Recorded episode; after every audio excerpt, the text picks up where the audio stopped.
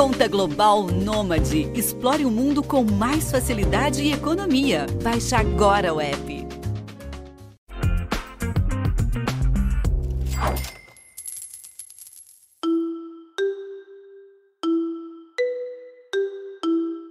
Está chegando a Black Friday e a época das festas de fim de ano. E junto a elas chegam também diversas promoções e oportunidades de compras, sejam para nós mesmos, para os amigos secretos ou presentes para a família. Essa temporada, de fato, tem muitas oportunidades boas, mas, como nem tudo são flores, também tem seus riscos. Neste episódio, eu vou falar sobre como você pode se preparar para ter a melhor experiência possível na hora de fazer qualquer compra na Black Friday ou para essa época de fim de ano. Eu sou a Bruna Miato e esse é o podcast de educação financeira do Geão. Episódio de hoje conta com três convidados, cada um deles com um olhar diferente para o tema que vamos falar aqui. As dicas serão divididas em três partes organização financeira, o cuidado com práticas abusivas que podem ser encontradas por aí e como se proteger contra eventuais golpes de fraudadores.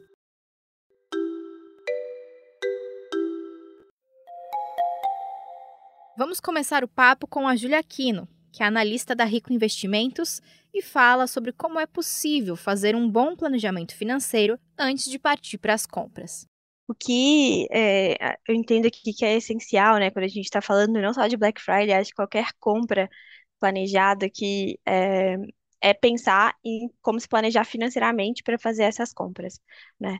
É, aqui o planejamento financeiro não se restringe só a Black Friday, né? A gente não vai pensar para uma data específica, é super importante que você tenha ali seu orçamento bastante organizado para entender se você pode, né, assim, no, no, aspecto financeiro da coisa, se você pode fazer essas compras, né, se você tem como arcar com elas é, no momento. Então, a gente entende ali dentro da sua priorização de gastos, né, a gente é, o, o, que o time aqui costuma recomendar, e eu super concordo também, é que a gente faça ali uma separação do meu orçamento todos os meses, o que, que é um gasto essencial, o que, que é um gasto é, de investimento, e aqui eu digo não necessariamente um investimento financeiro, né, mas o que, que é, é pode ser para comprar uma casa, pode ser o estudo, né, pode ser uma faculdade, alguma coisa que vai me ajudar ali no meu desenvolvimento, e um, e um pedaço um pouquinho menor pensando em lazer, né, sair para jantar, comprar uma roupinha mais legal, esse tipo de coisa que também faz parte do dia a dia, que é importante a gente ter dentro do orçamento. Então, com isso bastante estruturado, dá para pensar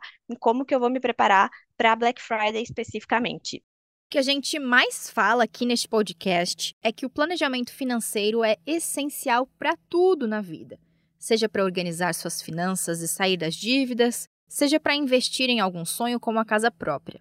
E para fazer compras de fim de ano ou aproveitar oportunidades em grandes promoções, não é diferente. Tem que colocar tudo no papel para saber qual é o orçamento que você tem disponível e também para estar mais focado na hora de fazer as compras. E aí, falando de Black Friday, é, as lojas fazem muita oferta, né? Então a gente entra no site ali de uma varejista, vai ter milhares de banners vermelhos piscantes falando 60% off, 50% off, desconto na loja toda. Então é muito fácil você comprar mais do que você queria inicialmente, né? Começa a navegar ali, começa a ver, opa, isso aqui tá interessante, isso aqui também. Quando você vê seu carrinho tá lotado de coisa, o valor final ele tá muito acima do valor que você tinha pretendido gastar. Então, o que que eu acho que é mais interessante quando a gente está falando aqui de planejamento de Black Friday? É começar esse planejamento um tempinho antes, né? Não deixar para entrar na loja para procurar uma coisa interessante. É já entender quais são os itens ali que você está querendo comprar, ter as características desses itens bastante bem definidas, né? Então, cara, eu quero comprar uma TV, definir ali qual é o tamanho da TV que você quer, qual é a marca que você prefere, né? Quais são as funcionalidades que você acha que é, essenciais que essa TV tenha.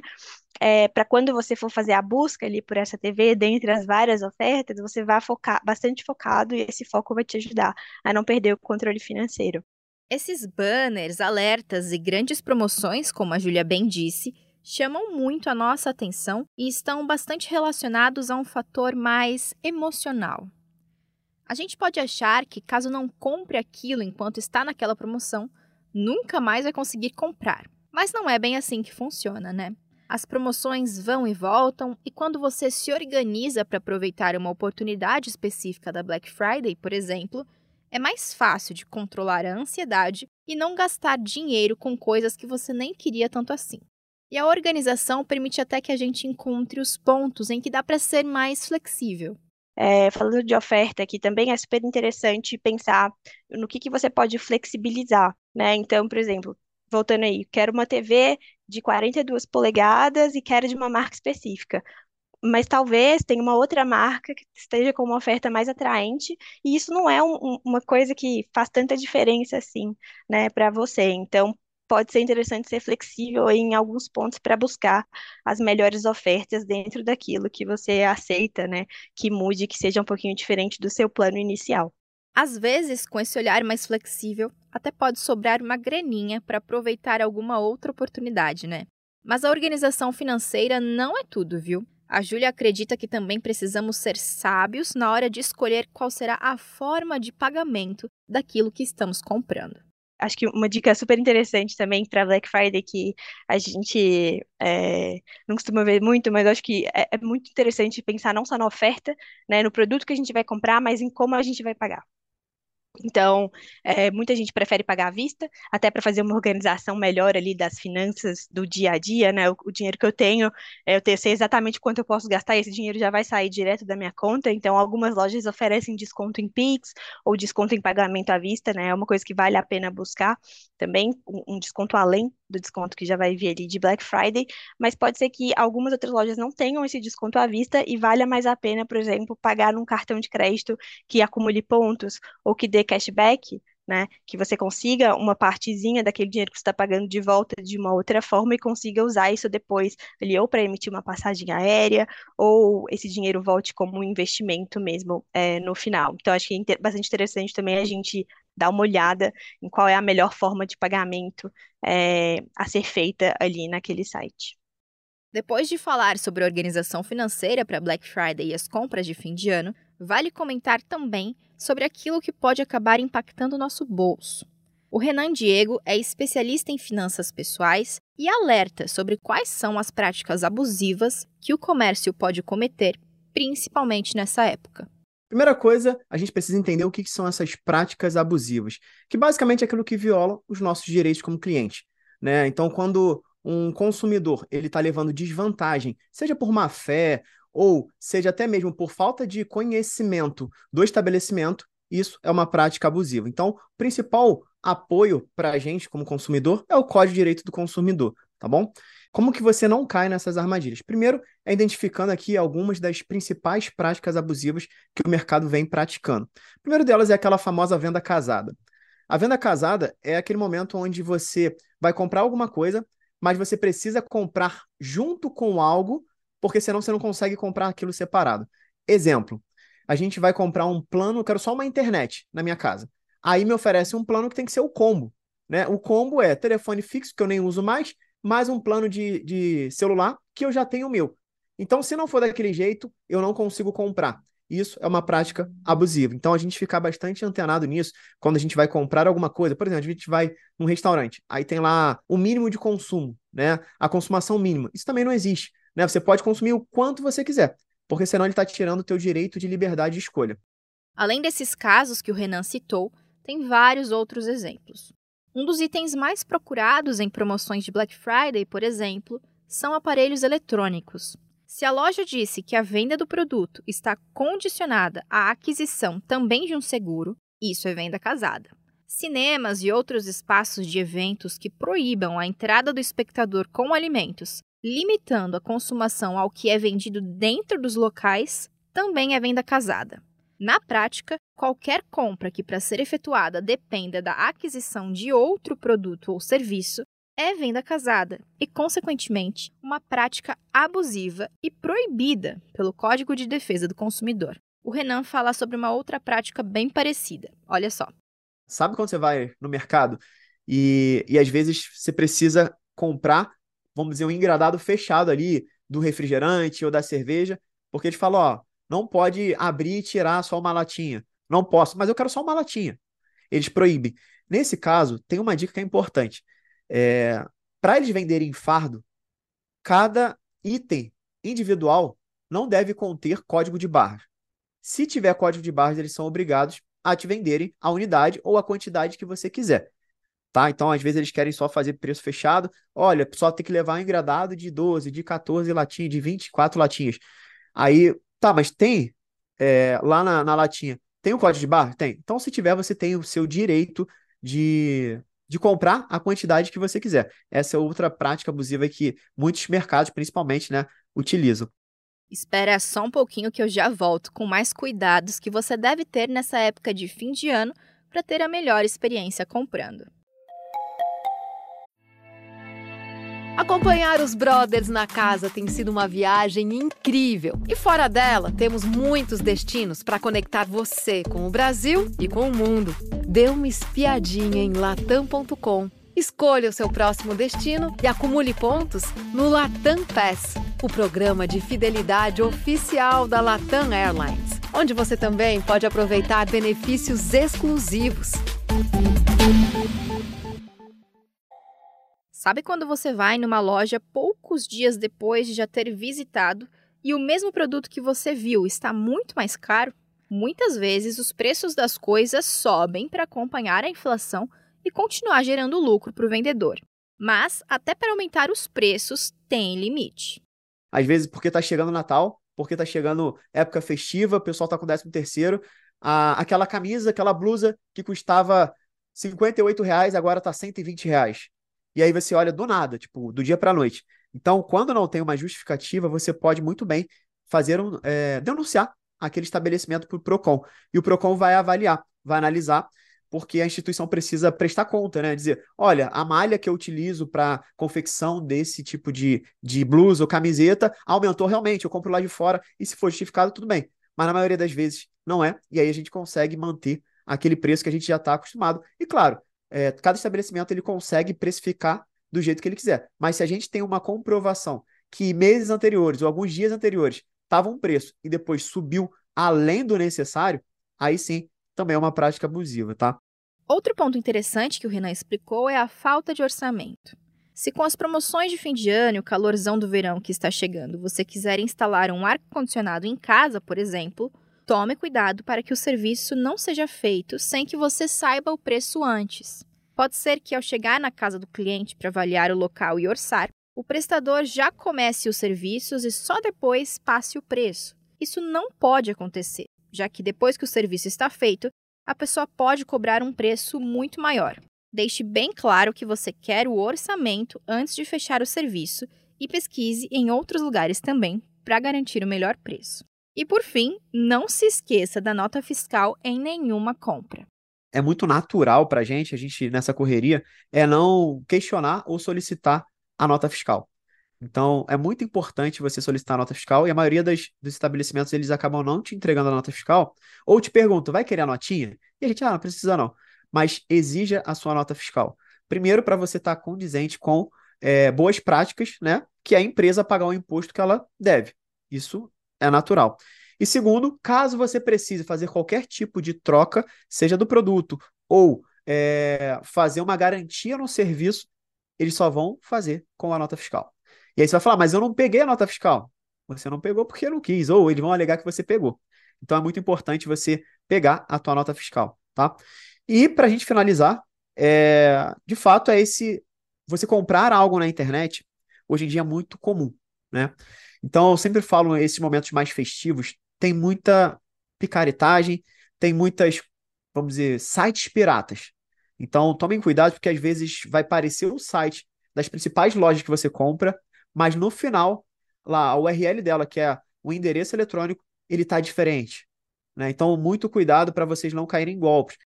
Esse tema que o Renan introduziu em sua última fala é o que vai guiar nosso papo agora a segurança nas compras, principalmente em ambientes digitais. O Fábio de Santoro, gerente-geral da Fintech de Orquestração de Pagamentos Deuno, traz algumas dicas. Tudo que tem a ver com pagamento é um momento sensível, né? Porque são dados é, é, é, muito pessoais nossos, né? Então, por exemplo, é, é muito comum a gente ver nessa época uh, as pessoas e, uh, oferecendo, quando a gente vai fazer uma compra na internet, oferecendo um brinde, né, numa campanha, né? Um, e geralmente pode acontecer que sejam brindes falsos. Então a gente tem que tomar muito cuidado para não cair na cilada do brinde falso, né? Oferecem o brinde, mas ao mesmo tempo te pedindo informações pessoais, como documentos, cópia do RG, cópia do CPF, uma foto, né? Então, isso é, é, é, perigoso, porque com base nas informações que nós facilitamos através de canais não confiáveis, essas pessoas podem fazer uso desses dados e aí uh, fazem financiamentos, né, é, compras em nomes da, da, da, da vítima. Então, é muito importante que a gente verifique é, e valide o canal, né, se, se nós estamos consumindo informação de canais oficiais das empresas, né? Assim como os dados de pagamento são muito sensíveis, as senhas também são já que elas são a chave para uma série de coisas, dos streamings de TV até contas de bancos. Tem que tomar cuidado e elaborá-las com muita atenção. Toda senha que a gente colocar é, é, é, precisa ser forte e precisa ser uma senha segura. Senha longa não é sinônimo de senha segura. É importante que a gente alterne maiúscula com minúscula, com caracteres especiais, com números, né? De maneira que a, a probabilidade de alguém que tem uma má intenção conseguir penetrar os sistemas e acessar a senha dos consumidores, os dados, a base de dados dos consumidores, com uma senha complexa, da maneira como a gente colocou, dificulta muito a vida da, do, do, do fraudador. Os fraudadores aproveitam a época de maior volume de compras para tentar aplicar golpes, um dos mais frequentes nos últimos tempos é com o Pix, que se tornou um dos principais meios de pagamento do Brasil. Uma outra coisa importante é que a gente tem visto cada vez mais que as pessoas têm comprado com Pix. Né?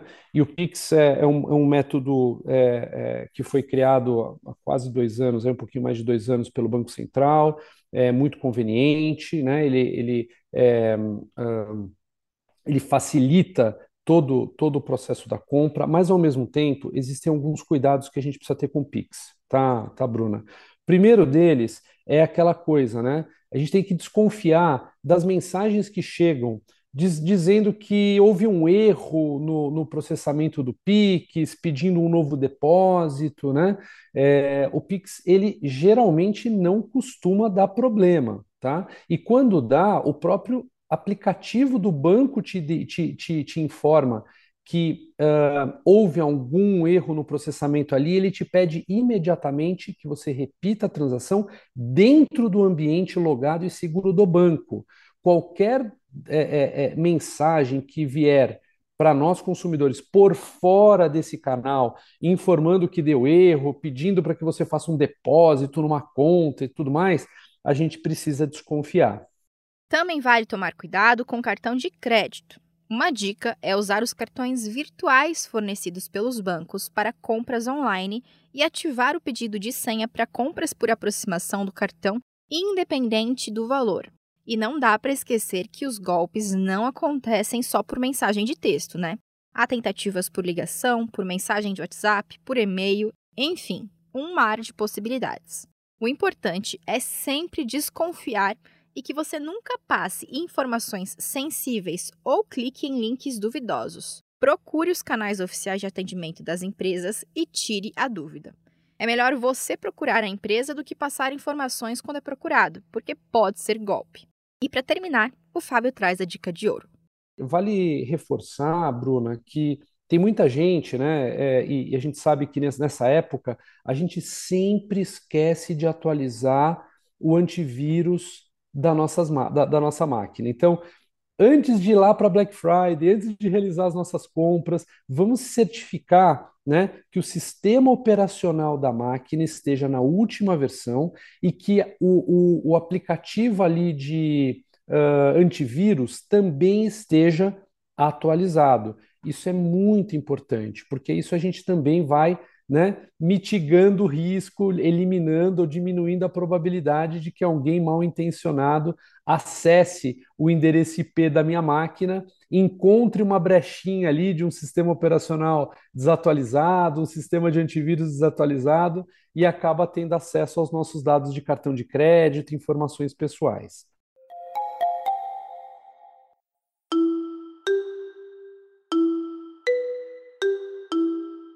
Bom, gente, esse foi o episódio de hoje e na semana que vem tem um tema diferente aqui para você.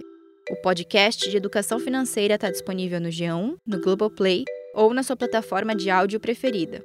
Não deixe de seguir o podcast no Spotify, na Amazon ou de assinar no Apple Podcasts. Você também pode se inscrever no Google Podcasts, no Castbox ou favoritar na Deezer. Assim, você recebe uma notificação sempre que um novo episódio estiver disponível. E não deixe de avaliar o podcast na sua plataforma preferida. Isso ajuda esse conteúdo a chegar para mais gente. Eu sou a Bruna Miato, assino o roteiro e produção desse episódio. E a edição é do Gabriel Campos. Um abraço e até a próxima.